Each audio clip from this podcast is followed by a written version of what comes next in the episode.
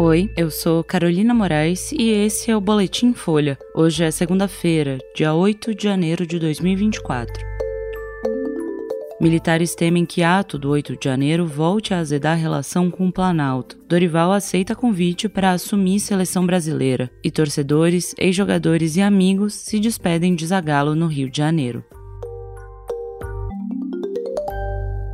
A convocação pelo presidente Lula de um ato em memória aos ataques do 8 de janeiro virou motivo de apreensão no meio militar. Oficiais ouvidos pela Folha afirmaram estar preocupados de que o evento reacenda críticas à vinculação dos militares com o governo de Jair Bolsonaro e a postura permissiva dos ex-comandantes com os acampamentos golpistas. Os comandantes das Forças Armadas chegaram a questionar o ministro da Defesa, José Múcio Monteiro, sobre a necessidade de participar da cerimônia no Senado, prevista para a tarde de hoje. São esperados cerca de 500 convidados, entre ministros de Estado, governadores, parlamentares, lideranças da sociedade civil e integrantes da cúpula do Judiciário. Os comandantes argumentaram que o ato vai ter um caráter político e que, por isso, eles deveriam ser dispensados de participar e Múcio seria o representante deles. O tema foi tratado durante um almoço entre os comandantes da Marinha, do Exército e da Aeronáutica com o próprio ministro da Defesa. Múcio teria ressaltado a importância de participação dos comandantes por se tratar de um convite de Lula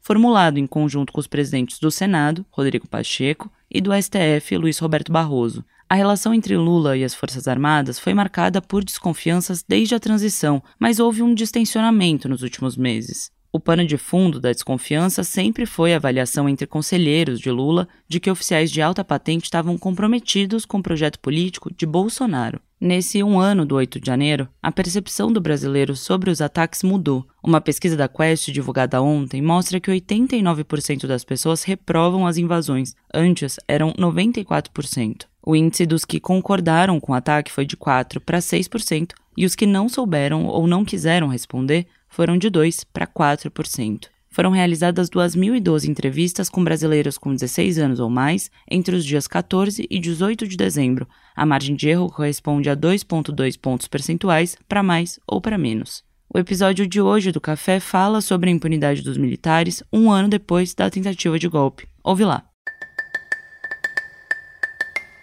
Dorival Júnior vai ser o novo técnico da seleção brasileira. O treinador de 61 anos aceitou o convite feito pela CBF, a Confederação Brasileira de Futebol, e vai deixar o time de São Paulo. Dorival vai ocupar o posto que era de Fernando Diniz, demitido na sexta-feira passada. O anúncio foi feito pelo próprio time paulista, que agora procura um novo treinador. Para tirar Dorival de São Paulo, a Confederação Nacional vai pagar a multa rescisória do atual contrato do treinador de cerca de 4 milhões de reais. Dorival Júnior assume a seleção depois de uma temporada de fracassos da equipe nacional, com resultados ruins em campo e em meio a uma crise política na CBF. O atual presidente da entidade, Edinaldo Rodrigues, chegou a ser destituído do cargo por decisão do Tribunal de Justiça do Rio de Janeiro, que determinou a necessidade de um interventor na confederação para convocar novas eleições. A decisão anulava a validade de um acordo feito entre a CBF e o Ministério Público do Rio de Janeiro para definir as regras da eleição interna que alçou Edinaldo à presidência. A Justiça do Rio avaliou esse trâmite como ilegal. Na semana passada, depois de uma decisão do ministro do STF Gilmar Mendes que permitiu que Edinaldo reassumisse assumisse o cargo, ele começou as negociações com Dorival Júnior para definir o técnico da seleção.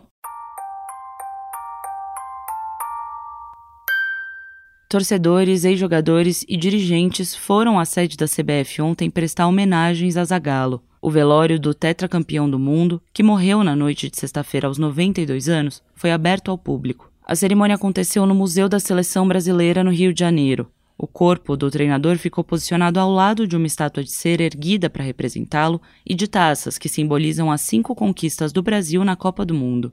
Mário Jorge Lobo Zagallo participou de quatro delas, como ponta esquerda em 58 e 62, treinador em 1970 e auxiliar técnico em 94. O alagoano, criado no Rio, recebeu uma série de homenagens e é valorizado pela enorme contribuição dele ao futebol. Um dos primeiros que apareceram no velório foi o ex-jogadorzinho, figura importante na vitória do Mundial de 94. Ele recordou as contribuições de Zagallo para a conquista do Tetra. Também teve lá Carlos Alberto Parreira, técnico do time de 94, auxiliado por Zagallo, de quem foi preparador físico em 1970. Outros representantes da equipe tetracampeã nos Estados Unidos a prestarem homenagens foram Jorginho, Cafu, Mauro Silva e o Bebeto. Zagallo estava internado no Hospital Barrador desde 26 de dezembro. Segundo a unidade médica, ele morreu por falência múltipla de órgãos.